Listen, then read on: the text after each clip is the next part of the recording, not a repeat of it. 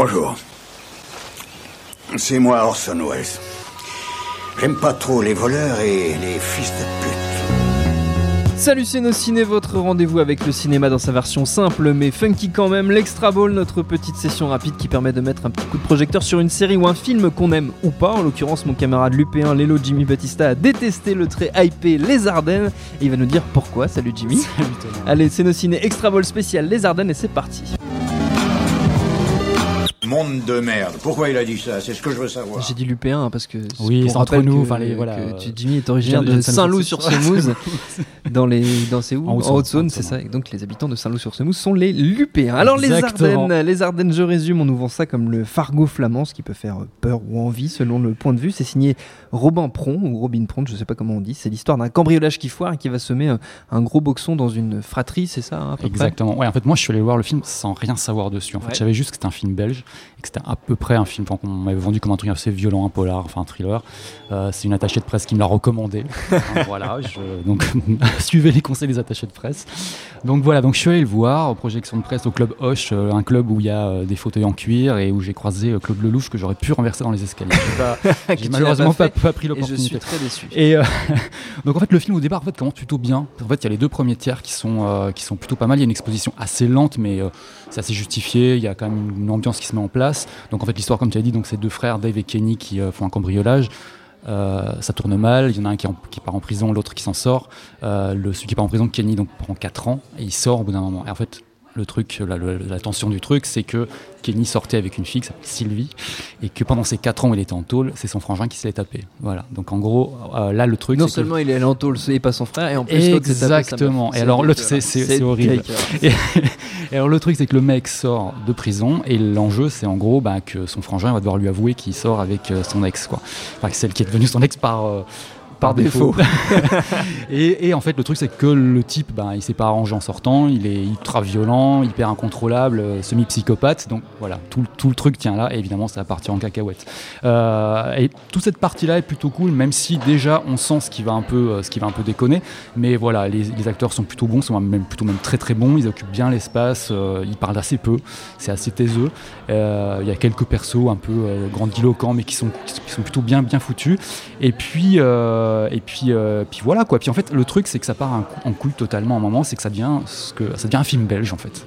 Caricature de Caricature film de film, belge. C'est-à-dire que oh, nous, on a nos boulets, on a nos films chiants euh, sur euh, les chambres de bonne, euh, les thrillers avec Benoît Magimel, tous ces trucs-là. Euh, eux, ils vont devoir bah, faire avec des films comme Les Ardennes, quoi, où ils sont dépeints bah, comme euh, bah, il y a- ils mangent des frites sans arrêt dans le film. Il y a une canette de Jupiler à l'écran tout le temps, en permanence. Euh, tout le monde est, est moche, mal habillé. placement de produit, ça. Voilà. Ouais, non, à ce niveau-là. 아니라 Alors il pleut tout le temps, euh, le quart- les quartiers, enfin l'endroit est dégueulasse, c'est gris tout le temps, euh, ils ont des boulots foireux, des boulots de merde, des patrons qui leur gueulent dessus, ils gagnent pas une thune, ils sont dans la merde.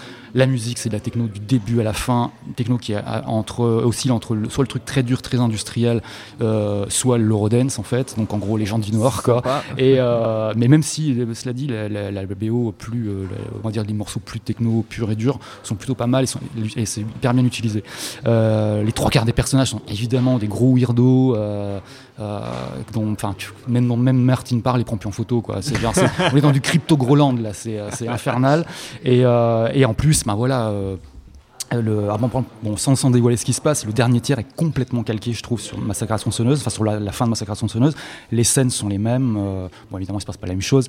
Et avec la petite touche belge, il y a des choses complètement insensées qui se produisent. Je vais pas les raconter vraiment, mais bon, il y a des autruches qui apparaissent dans l'histoire. Pourquoi Je ne sais pas, mais voilà, elles sont là.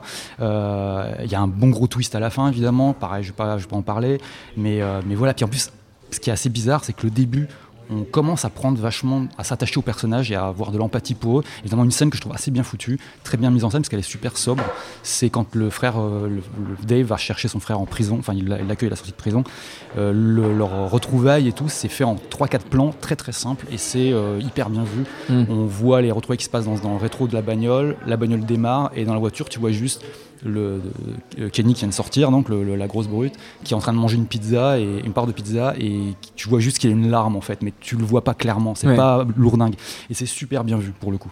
C'est vraiment super bien vu. Mais je me suis dit bon voilà, ça commence à prendre et en fait tout s'est foutu par terre. Parce qu'en fait après justement bon bah il y a des morts, il y a des trucs, il y a des enjeux, des trucs vraiment tendus et t'en as rien à foutre. Voilà, c'est tu te dis mais c'est dingue que tous ces personnages pour qui, enfin j'avais commencé à vraiment prendre une espèce d'affection euh, au milieu du film, tu, perds tout, euh, tout intérêt pour eux. Euh, donc voilà quoi. Et du coup, je trouve que c'est un, assez gros gâchis, même si on sent qu'il y a quand même un gros potentiel. Et c'est aussi un premier film. Hein, donc, donc pour le coup, c'est plutôt encourageant, même si je pense que la presse qu'il y a autour et la, comme tu disais l'espèce de hype qu'il y a autour va peut-être le desservir parce que c'est pas vraiment même si bon en étant vraiment mauvais esprit, euh, les références citées, y a, je vois où ils sont allés les chercher, c'est assez ridicule. C'est Fargo parce que oui, parce que c'est des ploucs et qu'il y a un temps de merde.